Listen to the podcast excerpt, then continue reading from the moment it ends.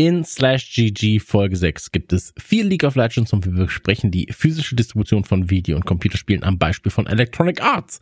Klingt trocken, ist aber extrem spannend. Als kleiner Hinweis, leider gab es bei der Aufnahme von Folge 6 Probleme mit einer Tonspur, weshalb wir auf eine Sicherheitsspur ausweichen mussten. Das Ganze fällt dem geschulten Ohr eventuell auf. Zudem bekam Holm ein Paket und meine Hunde spielten am Ende verrückt, weil mein Sohn von der Schule kommt, Alarm geklingelt hat. Tja, wenn man seinen Schlüssel vergisst. Viel Spaß mit Folge 6 von Slash GG. Herzlich willkommen zu Slash GG, dem Kicker-Podcast zu allen E-Sport-News. Mit Christian Gürnt und Nicole Lange. Schönen guten Tag zur mittlerweile sechsten Ausgabe von Slash GG, dem Kicker eSport News Podcast. Mein Name ist Christian Gürnt und an meiner Seite begrüße ich die gut gelaunte und top vorbereitete, trotz Zahnarzttermin fröhlich guckende Kicker eSport Produktmanagerin Nicole Lange. Nicole, schön, dass du da bist. Ja, hallo, vom Zahnarzt direkt hier in dem Podcast. Herrlich. Aber ja, kriegen wir schon hin. Sind sehr viele spannende Themen auf jeden Fall. Hallo in ja. die Runde voll mit Schmerzmitteln. Vielleicht kannst du es ja das gebrauchen steht. bei den Themen, die wir heute, die wir heute besprechen. Heute haben wir auch einen ganz besonderen Gast. Äh, den Gast des Herzens, Holm aus der Kicker E-Sport Redaktion, unterstützt uns beim Talk. Holm, auch du seist herzlich willkommen in unserer illustren Runde. Ja, moin moin. Vielen Dank. Ich freue mich, ein zweites Mal hier sein zu dürfen. Ja, du übernimmst das Ganze ja demnächst. Quasi. Absolut. So, eine feindlich, feindlich freundliche Übernahme ist es hier. ich würde sagen, fangen wir an. Thema eins: Der TSV 1860 München trennt Verbindung zu Penta. Vor einigen Wochen haben wir euch bereits vom Problem bei Penta Schrägstrich 1860 München erzählt. Jetzt gibt es einen Nachschlag, denn nachdem Penta 1860 aus den League of Legends Turnieren disqualifiziert wurde, orientiert sich der TSV 1860 München im E-Sport neu. Anführungszeichen in eigener Regie, Anführungszeichen Ende, will der Club aktive und Fans gewinnen. Rückblickend äh, honorierte der TSV 1860 München das Engagement der Berliner Organisation, da die Kooperation dazu beitrug, Zitat, den elektronischen Sport in seinem Wesen und in seinen Organisationsformen besser kennen und verstehen zu lernen. Zitat Ende. Mit diesem gewonnenen Wissen liege der Fokus zunächst auf den Fußballsimulationen, genau gesagt FIFA Pro Clubs und FIFA One wie One. Die Sparte League of Legends werde nicht weiter verfolgt. Möchte jemand sich zum Fall von Penta äußern? Und ähm, vielleicht stelle ich die Frage direkt offen in den Raum. Schafft ein Fußballverein das ganz alleine? Ohne externe Hilfe? Holm, du bist jetzt gerade am Nicken. Ja, das. Auch ein Drittligist? Können wir das so? Oder gerade ein Drittligist? Ja, das stimmt, das ist noch so ein, so ein, Punkt, über den man dann mal noch sprechen könnte. Aber wir haben ja gute Beispiele aus der Bundesliga, wo die das geschafft haben. Schalke zum Beispiel ist das, aller, das leuchtende Beispiel. Und da muss ich einmal äh, zur Tür gehen eben. Genau. Holm kriegt nämlich ein Paketchen und wir haben jetzt eigentlich gehofft, dass es noch äh, passt. Aber vielleicht kommt er ja Vielleicht kommt ja auch ein, äh, vielleicht kommt ja was. Pünktlicher Postbote. Ein, ein sehr pünktlicher Postbote. Aber, ähm, Nicole, ich habe die Frage, kann ich quasi auch direkt erstmal an dich geben. Ähm, mhm. Wie sieht's da aus? Wir haben positive Beispiele. Wir haben, ähm, Holm hat es gerade gesagt, Schalke war im E-Sport eigentlich erfolgreicher als beim realen Sport eine Zeit mhm. lang. Ähm, ist dann ja abgestiegen, die Sparte wurde dann abgegeben. Ähm, dann haben wir einen ganz guten Fall mit Eintracht Braunschweig, die jetzt wieder spielen, nachdem sie halt abgestiegen sind, haben sie jetzt wieder ein E-Sport ähm, ein E-Sport-Team. Ähm, wie siehst du das Ganze?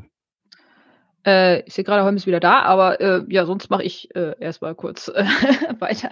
Ähm, also ich kann mich noch erinnern, wir waren in der zweiten Folge, haben wir das Pentadrama besprochen und wir beide waren ja schon uns relativ, oder wir hatten ja schon relativ klar die Meinung, dass sich das Statement von 1860 sehr deutlich nach Trennung anhörte. Von daher kam es jetzt nicht überraschend, dass 1860 diese Trennung jetzt durchgezogen hat. Das finde ich jetzt erstmal auch ganz wichtig zu erwähnen, ähm, weil das war ja schon so ein bisschen auch abzusehen, dass sie damit jetzt nicht weitermachen können, auch mit dem, was da im Vorfeld passiert ist. So.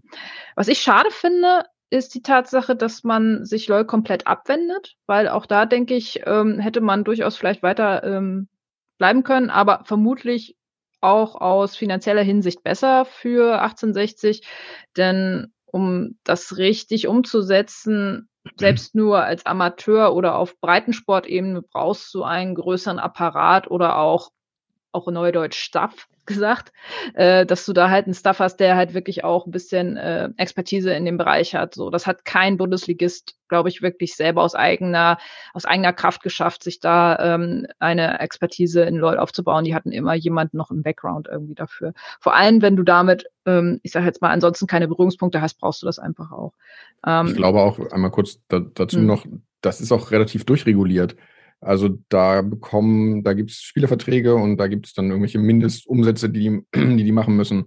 Ähm, ja. in, insofern, dass, dass, wie du sagst, da, da kommt mehr, einfach mehr Kohle auf einen zu, die man ausgeben muss, als wenn man einfach ein paar FIFA-Spieler beschäftigt. Das ist es halt, ne? Und da brauchst du einfach jemanden auch, der sich mit dem ganzen Zirkus äh, League of Legends, glaube ich, auch auskennt oder Dota oder wo auch immer du da außer FIFA reingehst. Von daher FIFA logisch für 1860, würde ich sagen, und vermutlich eben halt auch kostengünstiger, das was du ja auch sagst. Äh, ich habe nur Bedenken, dass man es nun nur noch so nebenher laufen lässt und damit äh, so vor sich hin dröppelt irgendwie so. Das wäre wirklich schade, meiner Meinung nach.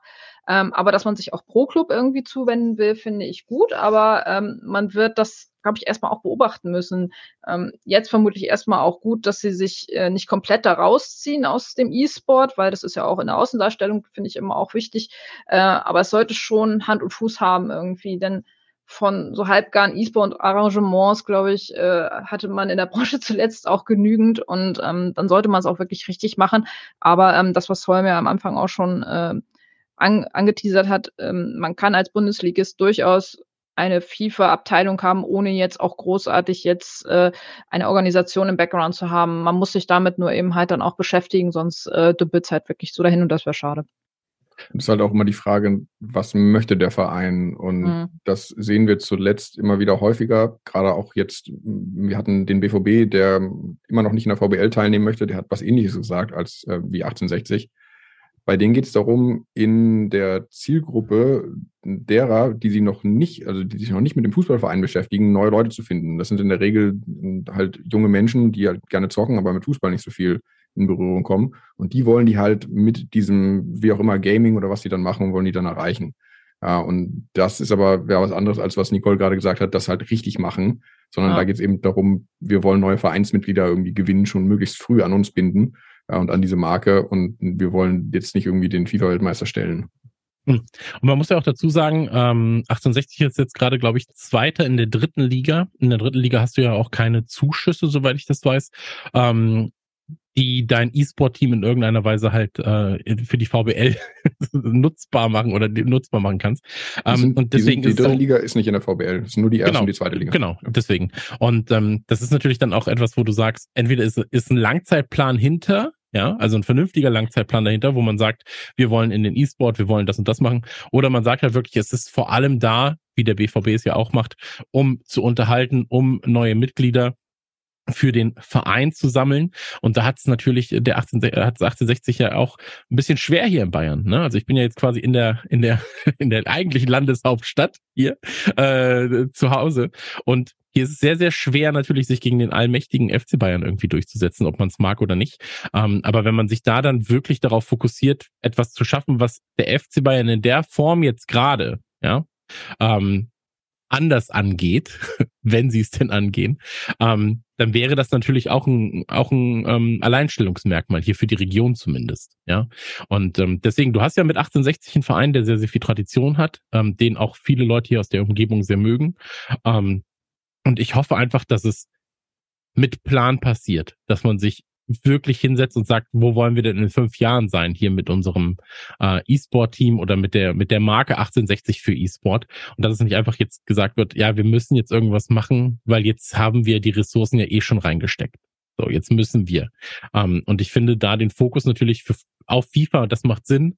Ähm, es hat mich auch überrascht, dass jetzt dann äh, Pro Clubs tatsächlich extra Erwähnung findet, ähm, was ich aber auch sehr, sehr schön finde. Ja, und was ja auch, auch Genau, und was dann ja natürlich auch ein bisschen dafür spricht, dass man sagt, man will sich dem Ganzen dann nochmal breiter öffnen, als jetzt einfach wirklich nur eins gegen eins äh, zu spielen.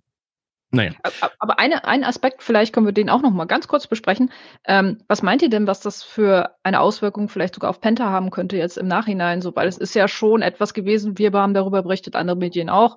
Ähm, das ist ja auch schon was, was Penta neben der Tatsache, was da im Vorfeld passiert ist, jetzt ja auch schon nicht gerade gut zu Gesicht steht, wenn da ein Verein, der zwar selber auch äh, hier und da mal so die eine oder andere Schlagzeile produziert hat, aber dennoch ist es 1860 München und ähm, die beenden jetzt die Zusammenarbeit aufgrund von genannten Gründen. Wie äh, schätzt ihr das ein, was das für einen Einfluss auf Penta haben könnte?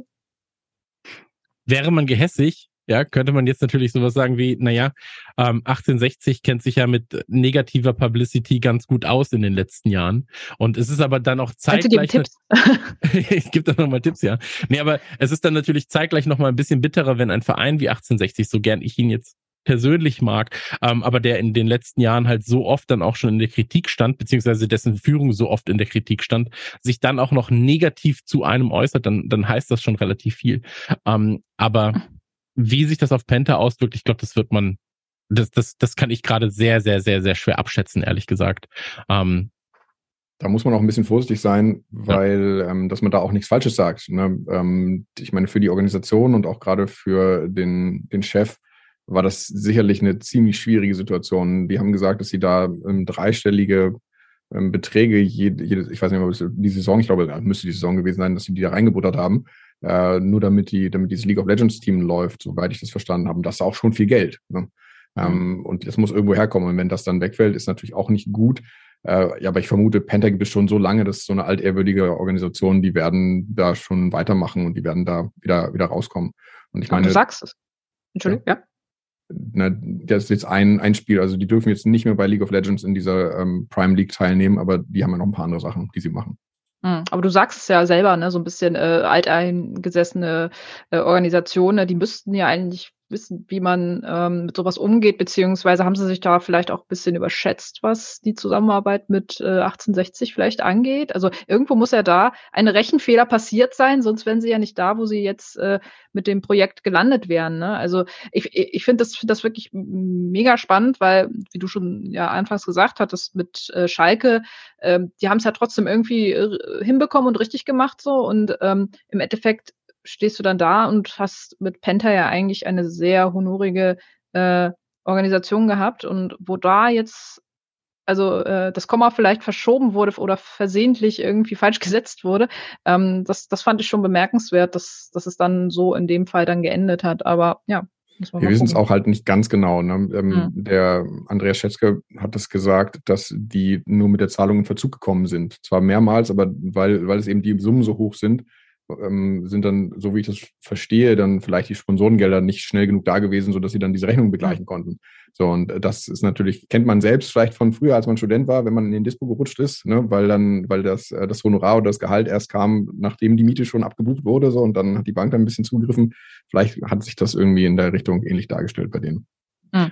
Man muss ja auch sagen, ich meine, selbst wenn du zwei Vereine hast oder hier in dem Fall zwei, zwei Partner, die ja an und für sich genug Erfahrung haben, auch was finanzielle ähm, Unabhängigkeiten angeht, ähm, kommt es ja ab und zu trotzdem darauf an, wie auch diese Partner miteinander kommunizieren. Ja, wenn es mhm. dann heißt so, ja, wir machen das immer zum dritten, so.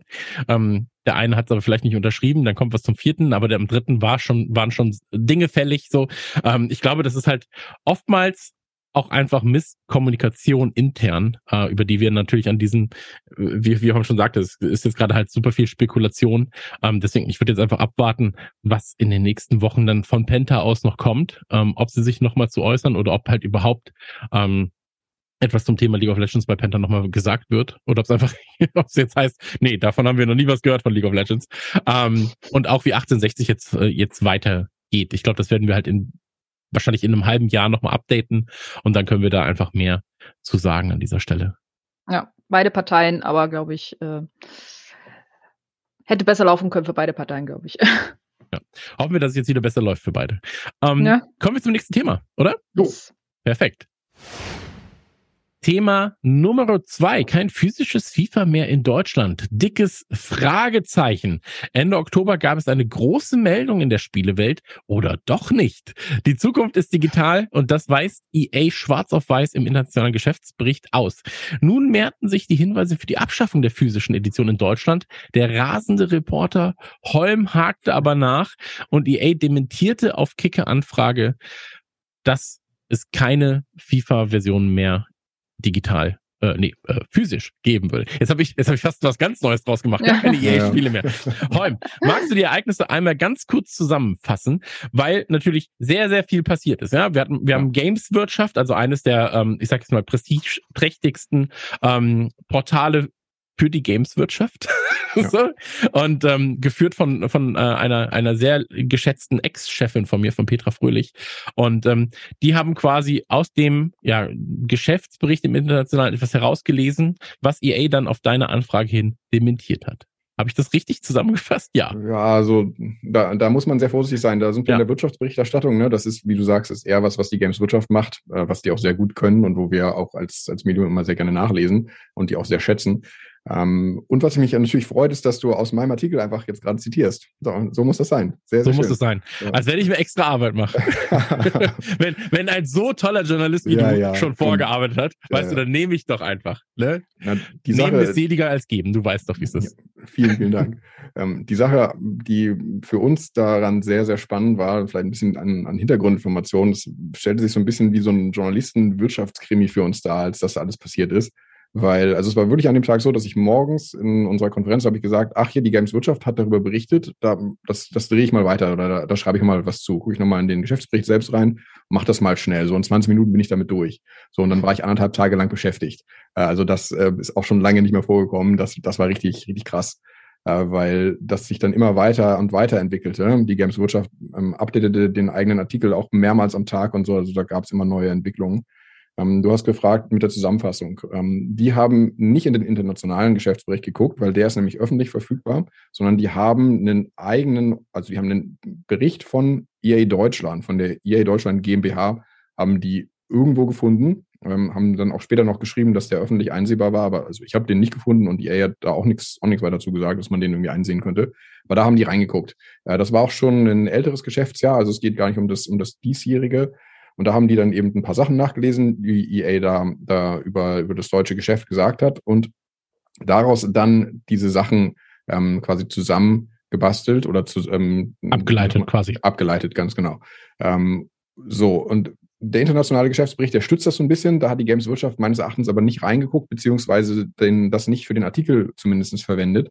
Ähm, es ist so, dass seit 2020 EA immer weniger Umsatz mit physischen Datenträgern macht, also mit, mit Spielen, die in, ins Geschäft gebracht werden, dafür aber mehr Umsatz macht mit digitalen Downloads. Ne, das wird man kennen. Äh, ich habe auch, also ich weiß nicht, wann ich das letzte Mal ein Spiel gekauft habe, ich lade alles runter ne, aus meinem Xbox Game Pass und habe äh, den, den Game Store oder, oder Steam, da wird dann alles runtergeladen. Und ganz klar ist dann, dass EA insgesamt darauf dann irgendwie reagieren muss. Ja, und dann äh, die EA Deutschland haben dann gesagt, okay, wir sehen hier, wir machen weniger Umsatz damit. Das heißt, wir müssen da irgendwie handeln und haben dann in ihrem Geschäftsbericht eben geschrieben, haben schon mal für das kommende Geschäftsjahr vorhergesagt, Achtung, wir haben das, wir haben was verändert hier. Das heißt, wir werden dieses Jahr wahrscheinlich keine Umsatzerlöse damit machen. Ähm, weil, weil wir keine, keine solchen, keine solchen ähm, Packs, also keine Packs, sondern wie heißt das, keine Packungen, keine Spielepackungen mehr verkaufen wollen.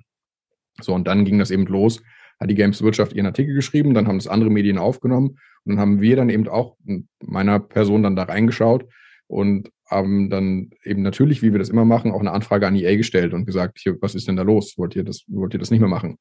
Und bei EA ist das so, dass die in der Regel, es sei denn, es handelt sich wirklich ausschließlich um Deutschland, müssen die mit dem internationalen Team Rücksprache halten. Das heißt, in der Regel kann man da äh, innerhalb von 24 Stunden nicht mit einer Antwort rechnen.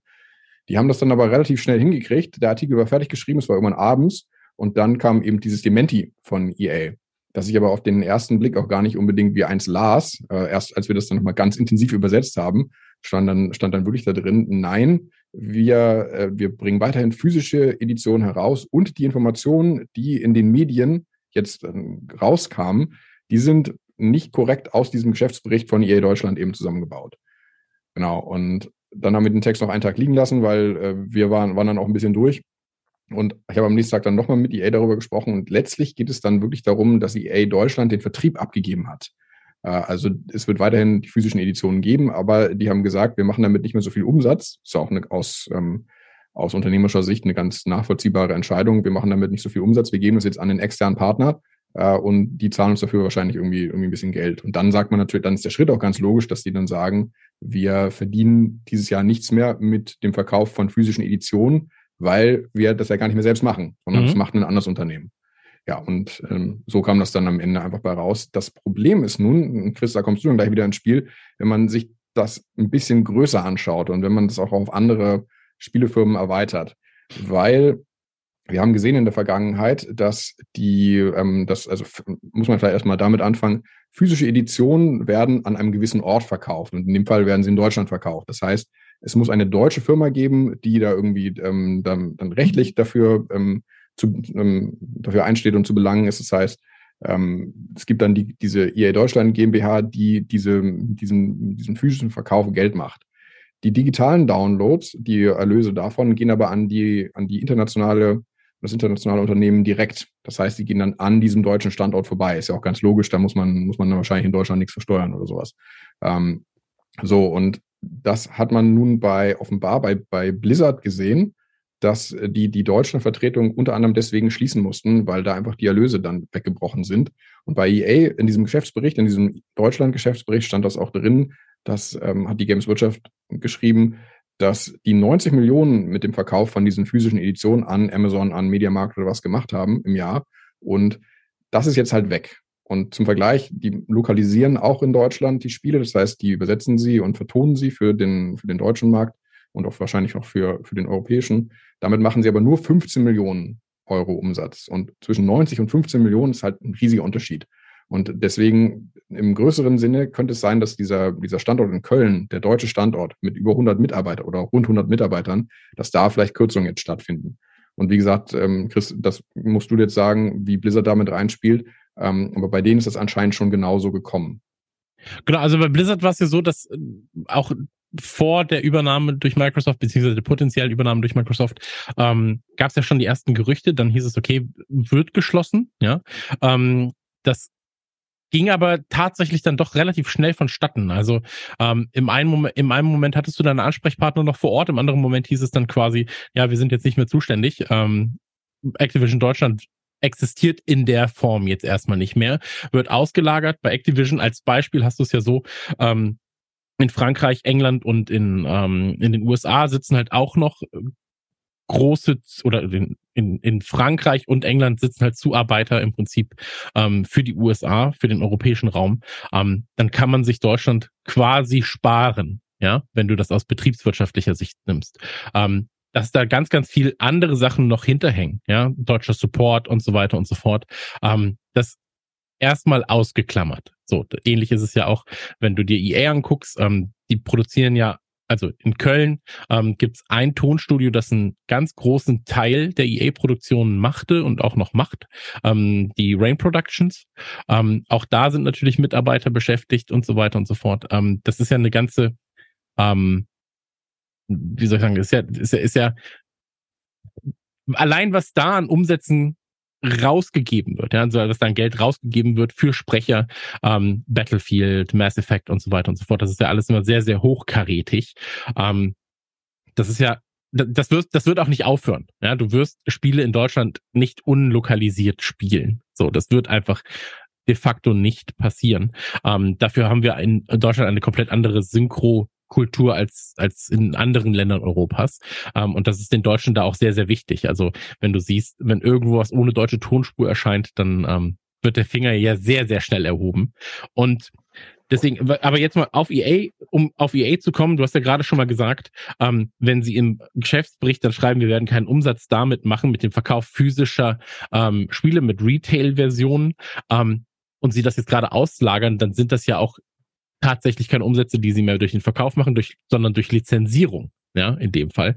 Ähm, heißt also, ja, die wird es noch weiterhin geben. Ähm, das ist ja auch die Aussage von EA, aber es wird halt intern quasi auch anders berechnet. Ja, es sind dann halt keine Abverkäufe mehr, deswegen kein Umsatz mehr, sondern es ist halt nur noch die Lizenzierung über Dritte. Ähm, aber den Weg gehen ja tatsächlich mehrere große Firmen auch in, in, in Deutschland, ähm, die ähnliche, ähnliche Konstrukte fahren. Ähm, ich glaube, dass dieses, diese Selbstdistribution im Retail-Bereich etwas ist, was jetzt immer und immer mehr ausgelagert werden wird, weil es dafür halt einfach, einfach Experten gibt, die sich darum kümmern und auch da wieder aus betriebswirtschaftlicher Sicht, ähm, für Electronic Arts macht halt dieser Apparat vielleicht gar keinen Sinn. Ja, dieser das kostet ganze halt alles richtig genau, Geld. es kostet alles Vertrieb Geld. Ist teuer. Genau. Und ähm, dann muss man sich natürlich auch noch fragen, aus rein spielerischer Sicht, du hast es am Anfang halt gesagt, nehmen wir jetzt mal nicht die betriebswirtschaftliche oder nehmen wir die betriebswirtschaftliche Seite komplett weg. Für den eigentlichen Endkonsumenten ist ein digitaler Download auch erstmal das einfachere.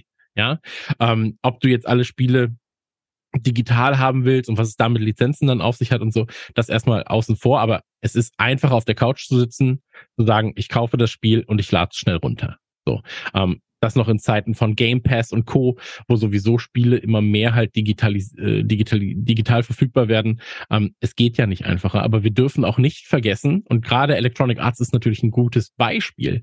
Ähm, ich glaube tatsächlich bis FIFA 16 war es, glaube ich, 15, 16, existierte das Spiel tatsächlich noch für die PlayStation 2 als Retail-Version. Ja, also Electronic Arts weiß um ihre Kundschaft eigentlich und das ist halt, ich meine, wir sind halt hier trotzdem noch ein bisschen eine Ausnahme, ja, dass wir immer die neueste Hardware haben, dass wir halt irgendwie Software, dass, dass wir Abspielgerät haben für die neueste Version. Aber es gibt halt auch ganz, ganz viele Spieler da draußen, die trotzdem noch in den Laden gehen und sagen, ach guck mal, hier ist ein neues FIFA, das nehme ich mal mit. Das habe ich ja gar nicht mitbekommen, ja, die sich nicht informieren, die dann vielleicht auch keinen Social haben, so wo sie dann äh, mit Werbung bombardiert werden, sondern die einfach sagen, ach ja, das, ich sehe es eh immer, wenn ich im Mediamarkt bin oder wenn ich im Saturn bin oder in jedem anderen Laden, äh, der das Spiel verkauft.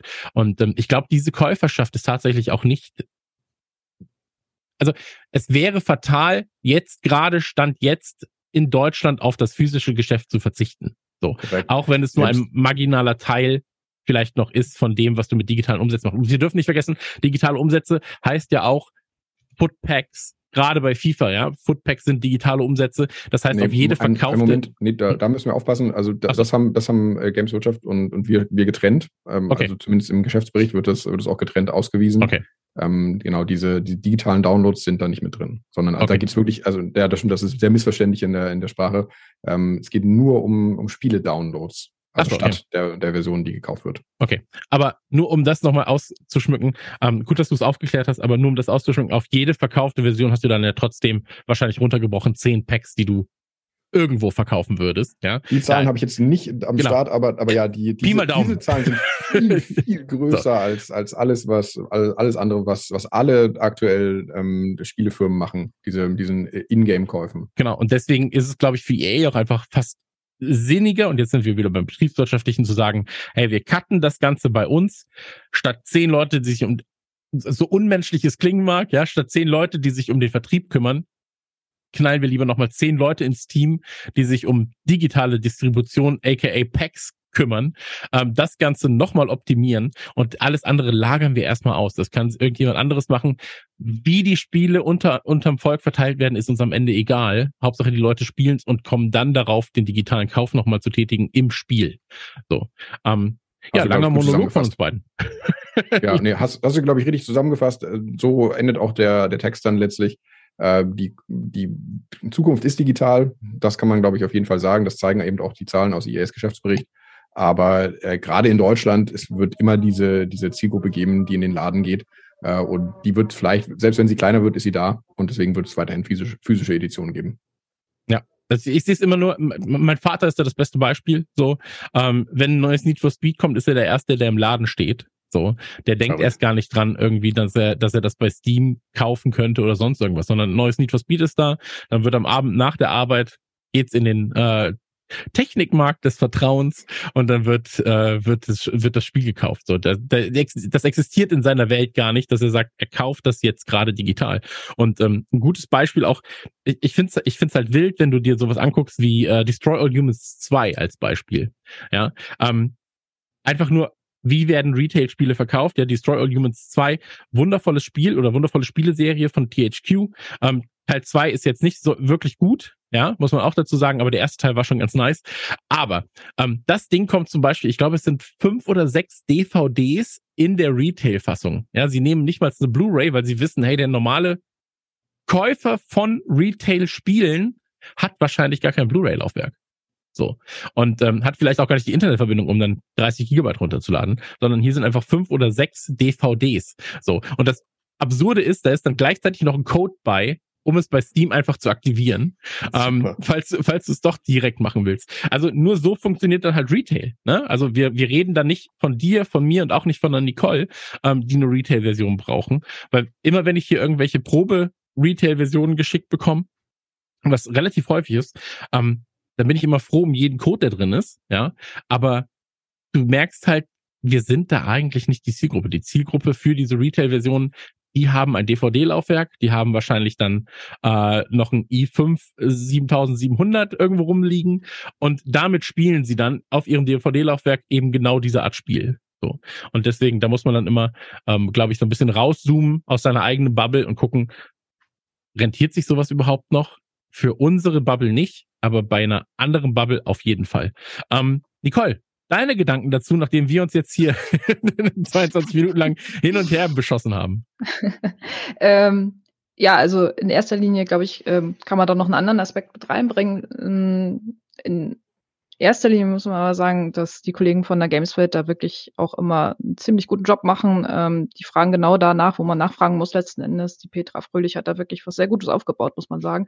Und gerade auch in diesen Sachen ähm, sind sie eigentlich auch immer sehr detailliert. Ähm, ich glaube, dass sie hier nur ein bisschen zu früh vielleicht äh, versucht haben, eine, eine Story zu kreieren, die vielleicht noch gar nicht so öffentlich sein sollte, beziehungsweise die nicht so stimmte, wie sie dann im Endeffekt ja dann halt auch von EA dementiert wurde.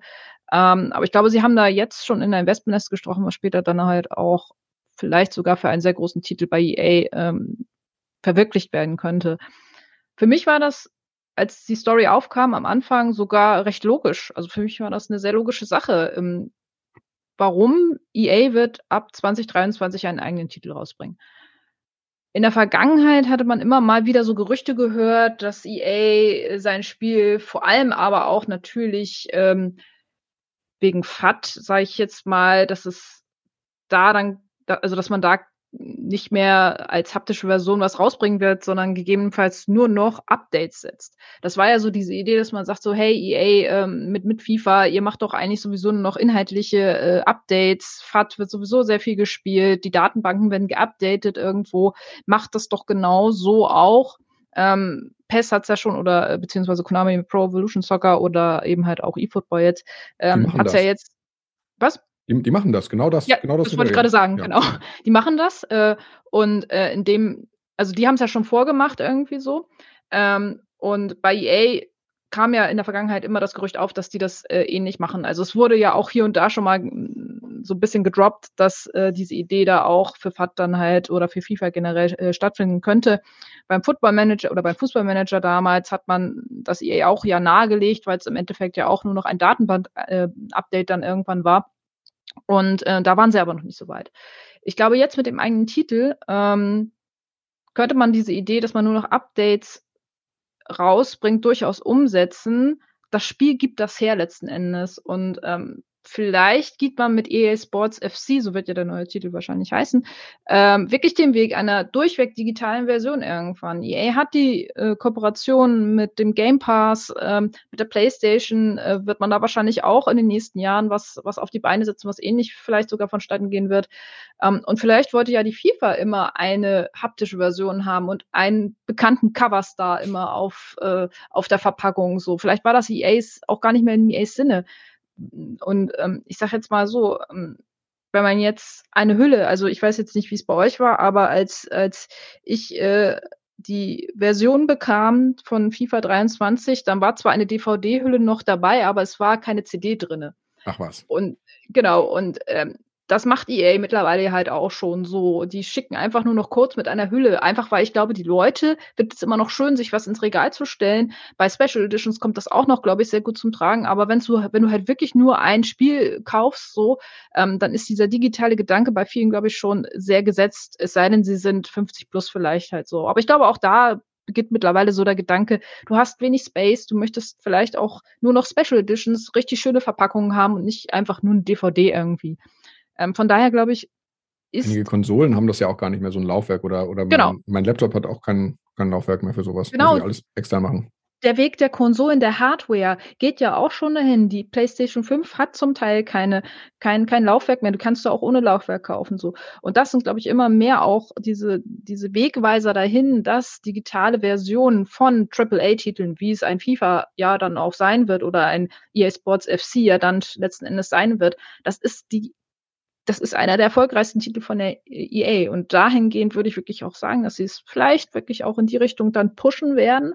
Und ähm, natürlich muss EA jetzt erstmal sagen, so, ja, nee, also aktuell äh, planen wir da nichts, ne? Aber in der Zukunft, glaube ich, hat da, äh, hat da schon äh, die ein oder andere äh, Nase, glaube ich, schon mal äh, so ein bisschen in, in dem Wind, äh, in den Winkel sich gereckt und da dahingehend dann auch äh, die Spur dann auch gelegt. Aber ähm, für mich war das schon etwas, wo ich sagte, ah ja, da könnte es wirklich jetzt so langsam in diese Richtung gehen halt auch. Und es wäre durchweg logisch. Also es, das haben die äh, auch in, ja? ihrem Geschäftsbericht gesagt. Also da, ja. da sind ja immer gute Zitate drin. Da, da haben sie gesagt, auch wenn dieser Trend nicht linear verläuft, erwarten wir, dass die Spieler im Laufe der Zeit immer einen immer höheren Anteil unserer Spiele digital erwerben.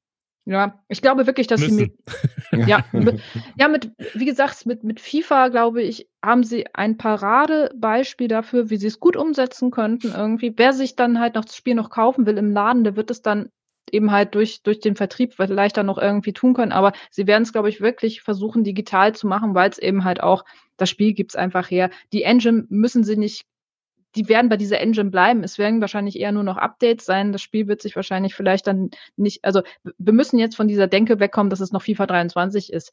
FIFA EA Sports FC wird, glaube ich, schon ein anderer Titel werden irgendwo halt auch. Und dahingehend, vielleicht nicht im nächsten Jahr, aber im übernächsten Jahr, denke ich mir, werden sie diese, diese Schiene auch fahren. Ähm, die, das, was du eben gerade sagtest, Chris, mit, dass ähm, Versionen mhm. auch noch haptisch gekauft werden, irgendwie so. Wir merken das ja auch selber in unserer Berichterstattung, wenn ein FIFA rauskommt, der neue Teil, wie FIFA 23, suchen Leute immer noch sehr viel zu FIFA 22. Und zwar, weil jetzt die Leute sich das Spiel von voran kaufen, irgendwie halt auch noch so und dann halt sagen so, ja, ich brauche den neuen Teil noch gar nicht irgendwie. Ich kaufe mir jetzt erstmal die günstigeren hm. Vorgänger. Das finde ich auch immer noch sehr spannend, diese Entwicklung. Ähm, aber auch das könntest du wahrscheinlich dann irgendwann digital lösen, dann halt auch so, ne? Also wie gesagt, es sind wirklich echt spannende Sachen, glaube ich, da auch gerade in der Mache. Und äh, vielleicht hat die Gameswirtschaft sich dahingehend noch ein bisschen, bisschen zu früh aus dem Fenster gewagt, aber ich glaube, die Richtung stimmt schon irgendwie. Ich glaube, ich glaube, hier ich meine, wir machen ja ein großes Fass auf und wir könnten jetzt vom, vom, vom Hölzgen aufs Stöcksken kommen, äh, wie man mir in NRW sagt. Aber ähm, was man natürlich auch bedenken kann äh, bei solchen äh, Themen ist, wie sehen denn die oder wie sahen denn die Verträge aus zwischen der FIFA und Electronic Arts? Ja, ja? also du hast ja gerade schon mal gesagt, braucht man Coverstar, braucht man eine Retail-Version. Ähm, das sind ja Verträge, die oftmals schon sehr weit zurückreichen, wo vielleicht Foot noch gar nicht so relevant war ja. zu diesem Zeitpunkt, als die Verlängerung kam, äh, wo man sagt, wir machen jetzt noch mal fünf Jahre, wir machen noch mal zehn Jahre. Ähm, und vielleicht hat man auch einfach gesagt, ihr bekommt von Retail oder von Verkäufen des Spiels bekommt ihr Prozentsatz X. Digitale Verkäufe bleiben bei Electronic Arts. Bei dem, beim neuen Vertrag will man dann sagen, ja, aber ey, ihr macht viel mehr Geld mit den digitalen, also mit den digitalen äh, Erweiterungen ja. wie, wie, wie Foot, also mit, mit, mit Add-ons. Ähm, davon wollen wir jetzt eine Scheibe ab. Da hat Electronic Arts dann vielleicht gesagt, nee, auf gar keinen Fall. So, wenn, dann unterschreiben wir genauso, wie der Vertrag war. Ihr kriegt von jedem verkauften Spiel was ab. Ja, also da wissen wir nicht genau, wo ähm, wo die Probleme herrschten, warum dann die Trennung da war und so. Es gibt ja immer Aussagen, aber was steckt eigentlich dahinter? Ähm, zeitgleich natürlich, du hast gesagt, ähm, in der Theorie wird irgendwann der Punkt kommen, wo man gegebenenfalls sogar sagt, hey, selbst mit einer externen Firma rentiert es sich gerade für uns gar nicht mehr, das überhaupt zu vertreiben. Ähm, das heißt, wir könnten unseren Namen nochmal, äh, ich sage jetzt mal grün waschen, indem wir sagen, ja, aber wir verzichten jetzt komplett auf Retail-Versionen. Wir machen nur noch digital. Ihr wisst doch hier, wir, wir stellen kein Plastik mehr in die Regale. Ja, so. Auch das ist natürlich ein Schritt, wo man sagen kann, klopft man sich selber mal kurz auf die Schulter, drängt natürlich auch den Markt dann nochmal davon ein bisschen weg füttert die Leute aber auch digital an. Ja, also irgendwann wird halt dieser Kippschalter kommen, wo du sagst, jetzt sind wir vielleicht bei Null, wenn wir sagen, wir werfen den, den physikalischen Vertrieb raus, ja, sparen uns dafür aber nochmal sehr, sehr viel Arbeit, selbst mit externen Partnern, ja, weil irgendjemand muss es anliefern, irgendjemand muss Grafiken mhm. machen und so weiter und so fort. Ähm, du musst die, die, die Plätze, die Platz, äh, sag jetzt mal Plätze mieten, ist natürlich kein Mieten, aber du brauchst natürlich auch gute Ausstellplätze beim Mediamarkt und so, ja. du brauchst gute Konditionen. Ähm, und wenn du einfach sagst, nee, das gibt's einfach nicht mehr, irgendwann wird diesen Kippschalter, dieser Kippschalter kommen, wo du sagst, jetzt ist, jetzt ist es ein Nullsummenspiel, wenn wir nur noch digital machen und wir füttern die Leute aber auch gleich direkt an, indem wir sagen, ja, digital ist die Zukunft und wir gewöhnen sie quasi schon mal an diesen digitalen Kauf, damit sie dann auch noch Add-ons digital kaufen, damit sie das und das auch noch digital machen. So, dazu ähm, gibt's dazu gibt's auch schon Zahlen. Also das kann man vielleicht noch einmal abschließen, wir, weil ja, wir so in, in Möglichkeitsformen bleiben. Äh, der Gameverband hat das erhoben ähm, und 2021 waren sechs von zehn Spielen wurden schon digitaler erworben und am PC waren es 93 Prozent. Also 93 Prozent der PC-Spiele wurden digital runtergeladen.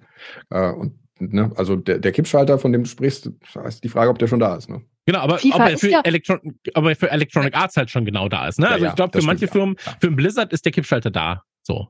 Also das absolut, das, ja. Das aber absolut. verfahrt ja auch, verfahrt ja auch. Das Ding funktioniert ja eigentlich. Das ist ja ein Online-Titel. Es funktioniert ja, ja, eigentlich auch nur online. Du könntest eigentlich äh, fast sogar sagen, okay, FIFA 23, äh, Singleplayer und äh, ja Karriere äh, hat ein eigenes Spiel und Pro Clubs, äh, Pro Pro Clubs, Pro Clubs und äh, FAT, das, das wird digital einfach. Ihr könnt genau, und das ist free to play und so weiter und so fort. Ja, ja, absolut. Ja, genau. Aber das ich mein, würde ja auch schon funktionieren. Aber erinnern wir uns einfach nur mal zurück, äh, PlayStation 4 und Xbox One Ankündigungen, als es dann hieß, Xbox One wird nur digital äh, oder ja, gut, Family Share und so weiter und so fort. Ja? Das Thema, ähm, ja. aber, aber du weißt ja trotzdem, wie Leute reagieren. Ja, ja. ja also so, der, der, Mensch ist ein Gewohnheitstier und wenn es dann einfach einmal heißt, ja, das gibt's nicht mehr digital, äh, das gibt's nicht mehr physisch, äh, was ist denn das? Ja, also ich glaube einfach, dass gerade in Deutschland der Prozess entweder halt wirklich durchgeprügelt werden muss, so, dass du sagst, das ist jetzt einfach so, friss oder stirb, oder du sagst halt einfach, ja, wir füttern euch da ganz langsam ran und ähm, vielleicht auch noch mit einer und jetzt ist natürlich wieder eine, eine These, ja, vielleicht mit einer Verknappung, die man sich selbst auflegt. Ach, das Spiel, ja, eigentlich steht's im Laden, aber jetzt gerade kommen wir mit dem Produzieren nicht nach, kauft es mal digital und im nächsten Jahr wird's dann, haben die Leute es schon mal einmal digital gekauft und dann wirst du halt im nächsten Jahr vielleicht auch wieder zuschlagen. Und natürlich die Marge ist höher. Ne? Und die so. Digitalversionen sind ja. in der Regel doch auch günstiger, oder? Also wenn ich da ja, das, die, ja, äh, das würde ich jetzt. Wenn du nicht auf Steam kaufst, ja, das, das stimmt, da gibt's Mondpreise. aber. so. ja, aber da kannst du echt nochmal gut anhaken, was du gerade sagtest. Ähm, ich, äh, so Need for Speed oder Battlefield zum Beispiel irgendwie so. Äh, ich glaube, da werden sie wahrscheinlich den Weg noch nicht so hundertprozentig gehen, aber ähm, wenn du zum Beispiel in diese, in diese ganze FAT-Geschichte reinguckst, da hat das die Community teilweise schon sehr harsh gefordert, dass es eben halt nur noch Updates gibt. Also die wollen diese hm. digitale Version zum Teil tatsächlich haben. Vielleicht auch aus einer gewissen Unzufriedenheit heraus, man weiß es immer nicht so ganz. Aber da kam, äh, glaube ich, also zumindest habe ich das äh, ja auch hier und da schon in einigen Streams gehört, da kam dieser Aufruf von ähm, wisst ihr was? Das ist doch sowieso nur online und eigentlich macht ihr da ja sowieso nichts inhaltlich großartig anders. Bringt das doch einfach nur noch als Update raus. So, ich muss keinen Vollpreis äh, äh bezahlen dafür, dass ich nur FAT spiele, so in Anführungsstrichen. So, also ich als User, der jetzt nur äh, FAT spielt, halt jetzt mhm. zum Beispiel, wenn du der User bist. So, wenn du jetzt Karriere spielst, so klar, das ist das ist dann wieder eine andere Geschichte. Aber ich glaube, da muss EA auch wirklich für sich dann halt entscheiden, welche Zielgruppe ist uns vielleicht wichtiger, welche pleasen wir vielleicht mehr in der Hinsicht. So, es wird äh, wirklich spannend zu sehen, wie sie sich dahingehend hm. auch entscheiden. Das sind, glaube ich, wirklich auch unternehmerisch wichtige Entscheidungen, gerade bei so einem krassen Titel eben halt wie FIFA, ne? Genau, und ich glaube halt einfach, dass da irgendwann dieser Moment kommt, wo du sagst, jetzt ist ein Nullsummenspiel, jetzt wird es halt einfach nicht mehr existent sein. Und ähm, ja. dann, wie gesagt, wir reden jetzt gerade über EA, reden wir aber über sowas wie den Landwirtschaftssimulator, dann reden wir über eine ganz andere Käuferschar. Ja, und ja. Ähm, deswegen ist da wieder ähm, Nochmal ein anderes Thema. Ähm, Lass uns aber an dieser Stelle, bevor wir jetzt wirklich von, vom Hölzgen aufs Stöckskin kommen, äh, weil ich glaube, wir bewegen uns auf das Stöckskin schon drauf, ähm, lass uns da gerne zum dritten Thema kommen. Ganz, ganz, ganz, ganz schnell, weil wir natürlich in der vergangenen Ausgabe schon über die Worlds 2022 geredet haben. Holm, in der vergangenen Ausgabe hast du uns über die Worlds 2022 informiert. Diese sind nun zu Ende und die Gewinner waren jetzt nicht so unvorhersehbar, oder? Ähm, magst du uns mal in einem Rundumschlag an alle Infos geben. Du guckst gerade so.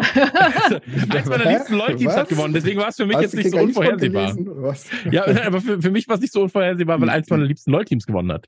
Ach so, okay, ja, gut, ja. wunderbar. Ja, gut, dann da kommt der, kommt der Fan in dir durch. Aber also, ja, also, jetzt ich, übertreib nicht. Habe ich mit mehreren Verlauf. mein, so, ja. äh, das, das, das war die, die absoluteste Underdog-Story, die wir jemals bei League of Legends erlebt haben. Also die, dieses DRX, die gewonnen haben, die sind in jedes Spiel quasi, oder in, zumindest in der K.O.-Runde, in jedes Spiel reingegangen als haushoher Underdog. Also, oder man muss dann umgekehrt sagen, ne, als, äh, wie sagt man, abgrundtiefer Underdog. So rum ist dann vielleicht, vielleicht besser. Aber dass, ähm, dass die da, dass die das, dass die auch noch Weltmeister werden am, am Ende, das war, das immens beeindruckend.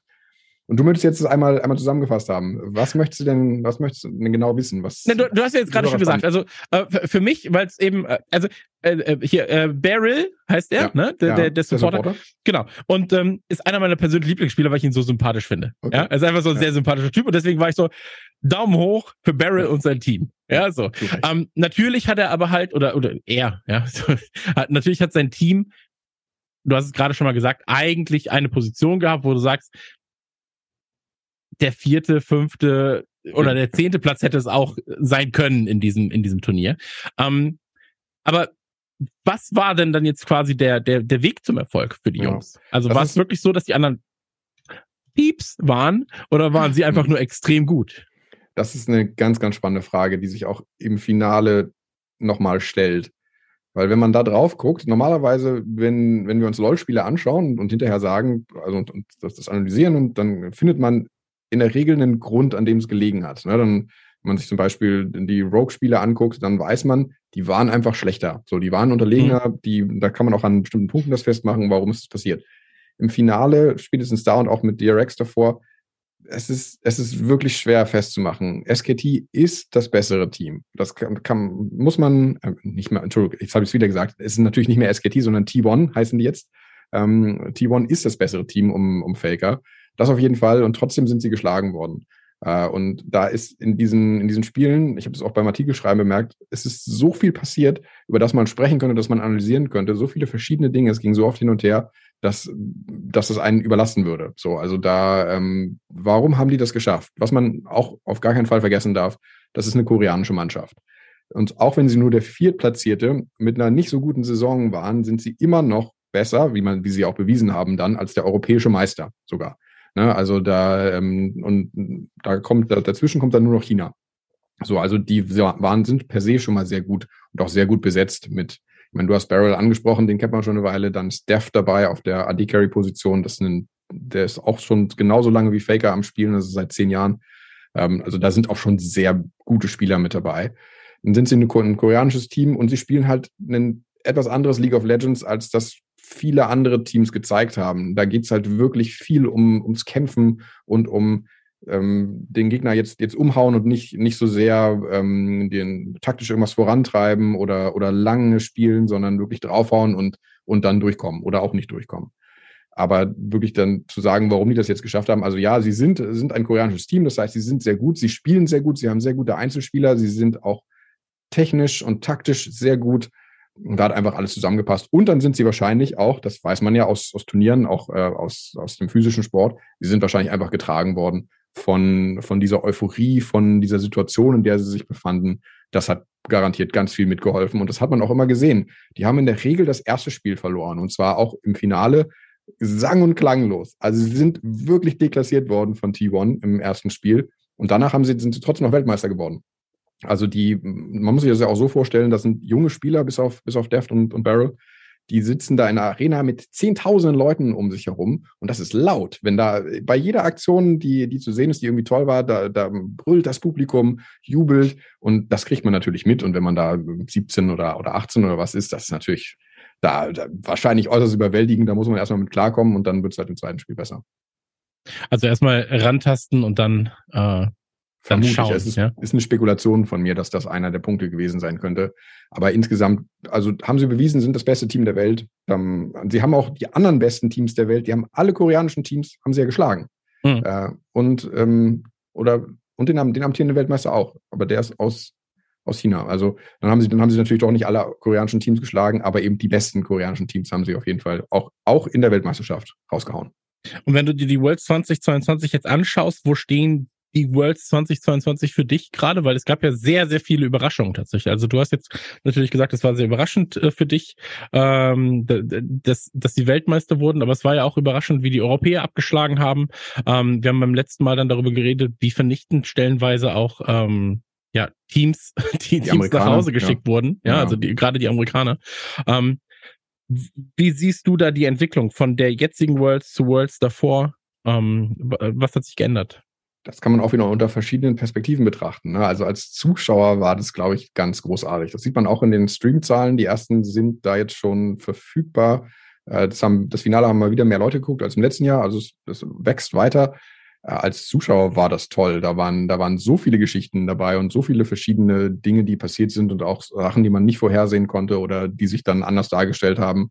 Zum Beispiel dass da, die Sache mit, mit den europäischen Teams und gerade mit dem europäischen Meister Rogue, der die perfekteste Hinrunde aller Zeiten geliefert hat und dann in der Rückrunde alles verloren hat. So, mhm. also das äh, Wahnsinn. Ähm, insgesamt, darüber haben wir beim letzten Mal schon ein bisschen gesprochen, an den Koreanern und Chinesen kommt halt gar nichts vorbei oder auch nur ran. So, das ist, ist eine schwierige Entwicklung. Ähm, was machen die europäischen und die amerikanischen Teams? Die kaufen dann dort ein, also die, die transferieren Spieler von da rüber, haben dann regular, ähm, also haben bestimmte ähm, Regeln, nach denen sie das machen dürfen. Also sie können keine koreanische Mannschaft komplett besetzen in den, in den äh, Regionen. Äh, nichtsdestotrotz ich, ich, es ist sehr, sehr spannend zu sehen, wie einfach die nächste Saison wird, was die, was Europa und was Amerika mit diesem Ergebnis anfängt, weil die müssen sich ein bisschen bewegen. Ähm, und dann, aber letztlich geht es darum, zu denen aufzuschließen. Deswegen also äh, professionell betrachtet, Worlds war, war wieder ganz, ganz hervorragend und wir sprechen ja auch immer über diese Geschichten, die berichtet, also die erzählt werden müssen, die aufgebaut werden müssen. Das hat Riot dieses Jahr ganz phänomenal gut gemacht. Hm. Man konnte im Finale also immens gut mitfiebern. Man hatte den Underdog auf der einen Seite und den un, äh, wie, wie heißt es, den Unkillable Demon King, also den unsterblichen Dämonenkönig Faker, der seinen vierten Titel holen will und dafür angetreten war. Also insofern ganz toll, lässt sich es ist immer schwer zu sagen, ob es jetzt die besten oder nicht die besten Worlds waren, aber auf, mit die besten auf jeden Fall, das kann man schon sagen. War sehr, sehr spannend über das gesamte Turnier hinweg. Und fürs nächste Mal denkst du denn einfach, okay, du willst ein besseres Abschneiden der Europäer sehen und vielleicht auch mal, dass die Amerikaner sich ein bisschen mehr anstrengen. Also, na klar, wir, wir sind Sportberichterstatter, ne? Wir ja. wollen immer, dass die Europäer gut dabei sind. Das, ähm, das, ähm, das gehört ja mit dazu. Äh, und das haben die auch ja früher schon geschafft. Die haben es mhm. ja eigentlich so gut wie jedes Jahr bis ins Halbfinale oder sogar manchmal auch bis ins Finale geschafft. Klar, und da wollen wir gerne wieder hin. Ähm, wir haben jetzt gesehen, dass drei koreanische Teams in der, in der K.O.-Runde waren. Da könnte schon, könnte schon mal sein, dass das eins weniger ist und dass vielleicht sogar zwei Europäer durchschaffen oder vielleicht auch mal ein amerikanisches Team wieder, aber und dann vielleicht auch ein bisschen weiterkommen. Das wäre, wäre schön zu sehen, aber letztlich das ist halt, ist halt Wunschdenken aus Fansicht. Ne? So, mhm. ich meine, da treten die besten Teams der Welt an und wenn die nun mal aus Korea kommen, dann ist es so. So, ne? Dann, wenn die, die spielen das bessere League of Legends, das bessere Spiel, ja, da braucht man dann auch nicht so sehr rumlamentieren. Da muss sich Europa an die eigene Nase fassen und vorangehen. Ähm, aber ansonsten, äh, dem Spielerischen tut das keinen Abbruch. Nicole, magst du was zu Worlds sagen? Ähm, ja, also das, das, was Holm eigentlich äh, sagt, kann, kann ich da eigentlich nur bestätigen. Ich fand's, fand's absolut Hammer, wie es in diesem Jahr wieder aufgezogen wurde. Selbst wenn man sich persönlich nicht so wirklich viel mit LOL ähm, irgendwie auseinandersetzt oder zu tun hat, die Geschichten drumherum sind einfach jedes Mal fabelhaft. Ne? Und äh, das macht einen großen Mehrwert auch des E-Sports generell aus. Aber das hat Riot einfach auch super gut verstanden. Wie gesagt, Faker und so, das ist, das sind selbst, äh, das sind Namen, die selbst Leuten, die nicht so viel mit LOL E-Sports zu tun haben, einfach auch ein Begriff. Und ähm, dahingehend äh, finde ich es auch ein bisschen schade, dass äh, gerade in LOL ähm, auch so wenig deutsche Vertreter halt auch da sind, weil für uns als deutsches Medium wäre es natürlich echt äh, mega gut, wenn du da halt auch noch mal vielleicht wirklich und selbst lass es ein europäisches Tri Team halt sein, die da noch ein bisschen weiterkommen irgendwie halt auch so, ne? Ich meine, gut im Viertelfinale, äh, Viertelfinale ist, ist, ist jetzt auch nicht äh, gerade nicht weit, aber es würde auch der Berichterstattung hier in Deutschland so viel mehr bringen, finde ich einfach auch, wenn man noch mal einen Ticken stärker noch mal in die Richtung vielleicht sich auch mal, also ich meine selbst wie geil wäre es, wenn wir Schalke ähm, mal irgendwo in einem LOL-Halbfinale hätten oder sowas. Wäre großartig. Also es wäre großartig, genau, irgendwie. Und ähm, ich meine, im E-Sport, im, im virtuellen Fußball haben wir das ja schon irgendwie. Da, da kann ich mich noch an großartige Geschichten erinnern, die wir zum Teil auch zur ESL-Meisterschaft, als die noch FIFA hatten, äh, geschrieben haben. So als Benedikt Salzer da seinen ersten Titel erreicht hat oder so, oder als, als Marvin Hinz da ja äh, der ewige Zweite auch immer war, oder Tex und so. Das sind ja Geschichten auch, die, die die E-Sport auch schreiben kann im virtuellen Sport. Ähm, und ähm, ich sag vor allem auch in FIFA oder sowas. Aber in anderen Sportarten wie eben halt LOL, die eine so große Masse für sich halt auch einnehmen, so, da wäre es, da wäre es, glaube ich, auch nochmal wichtig einfach, dass sich da auch deutsche Organisationen ein bisschen stärker vielleicht sogar noch auch in Masse vielleicht positionieren können. Ähm, aber ich glaube, das versucht man oder man ist dabei, aber ähm, der Sport an sich ist nach wie vor spektakulär und ähm, selbst die Finals einfach sich nur mal anzugucken, wie das Ganze, also multimediales Event kann man, glaube ich, das Ganze umfassen. Es ist halt einfach super zum Angucken einfach auch. Selbst wenn man nicht so viel ver versteht vielleicht vom Spiel, schaut es euch trotzdem mal an. Ja, ich, ich glaube halt, dass es mit deutschen Spielern, also wenn wir das jetzt mal darauf runterbrechen, ähm, so ein Warcraft 3 damals, ja, äh, wenn du dann Horror gesehen hast, X-Play ähm, und, all, und all die anderen Spieler, ja. Mhm. Ähm, ich glaube, dass das halt auch die Leute sind, die dann halt eine Nation dazu bewegen, sich auch mal mit dem Thema E-Sport dann wirklich ja. zu befassen. Ja, wenn du dann Gesichter hast, ähm, Taker, Take beispielsweise auch beide, ähm, das sind dann ja auch Leute, die danach dann auch noch in der Szene irgendwie als oder, oder als Ansprechperson für Journalisten äh, für diese Szene dann äh, gegolten haben. Und sowas ja, es fehlt nicht, ja, es, sind, es, es gibt ja vereinzelt ja, deutsche Spieler, welche, so. Ja, ähm, aber, aber, dass du halt einfach sagst, so, das ist ein Team, ja mit hauptsächlich deutschen Vertretern, die halt dann wirklich Halbfinale, Finale, Weltmeister, die Weltmeister ist natürlich jetzt sehr, sehr hochgegriffen, aber die sich halt einfach mal auch international durchsetzen können. Ähm, das wäre natürlich sehr, sehr, sehr, sehr schön. Und das war ja die Hoffnung, die man dann auch beispielsweise bei Schalke hatte. Ja, ja, also man, das, das, das, das, das, hat funktioniert. So, das Problem mhm. ist bloß, dass wir da wieder bei so einem, bei dieser Diskussion ankommen. Wir müssen erstmal eine Grundstruktur mit Vereinen und mit Förderung ja. schaffen, damit es sich überhaupt etablieren kann äh, weil in der höchsten LoL-Liga in Deutschland spielen, Schalke hat es gemacht, die war noch bei der Weltmeisterschaft, ja, bei denen lief es ja ganz gut. Äh, das ist halt auch teuer. Ne? Ähm, das hatten wir ja, vorhin klar. schon einmal bei, bei, bei Penta, dass das echt Geld kostet. Und auch dieser Startplatz in den höheren Ligen kostet viele Millionen. Hm. Das, äh, das ist es halt, in FIFA haben wir halt eine relativ breite Community oder viele Spieler aus Deutschland, die halt auch immer in den Top äh, 10 oder Top 5 dabei sind. Wir haben Weltmeister, gerade aktuell, den, der kommt aus Deutschland, äh, den deutschen FIFA-Weltmeister sozusagen. Und äh, dahingehend glaube ich, wäre es für uns aus europäischer, aber eben halt auch aus deutscher Sicht, und dafür berichten wir ja für den deutschsprachigen Raum, ähm, wenn zumindest deutsche Spieler weiterkommen würden in Dota, in LOL, ähm, wo du halt wirklich dann auch sagen kannst, so ja, die kannst du über einen längeren Zeitraum begleiten, einfach auch hm. um dieses Thema auch richtig gut zu positionieren. Ne? Das ist, glaube ich, auch wirklich wichtig irgendwo. Aber wie Holm schon sagt, das ist auch teuer, ne? Das muss man auch langfristig dann halt auch als Plan für sich entwickeln. Ähm, aber vielleicht kommt man da noch irgendwann mal drauf. Wir würden uns, glaube ich, echt freuen. Also dann hätten wir noch mehr zu berichten, auf jeden Fall. Absolut richtig. Ähm, dann lass uns doch an der Stelle einfach den Podcast beenden, weil wir wollten 30 Minuten machen, jetzt sind wir bei fast einer Stunde. Ähm, möchte doch jemand irgendwas loswerden? Konzept ja. klappt irgendwie nicht. naja, eure Umstellung, alles, weil, weil alles drei Leute dabei sind. ähm, na, eine Sache, die, die es, um die es vorhin ging, wo wir sagten, wir, wir werden es weiter beobachten oder wir könnten jetzt noch lange darüber sprechen, das machen wir auf Kicker eSport, ja. Das heißt, äh, all diese Entwicklungen für Leute, die daran interessiert sind, immer gerne bei uns reinschauen. Da bleiben wir dran und berichten immer wieder, wenn was Neues passiert. Also da kann man auf dem Laufenden bleiben, was die Sachen angeht, auch unabhängig von unserem Podcast.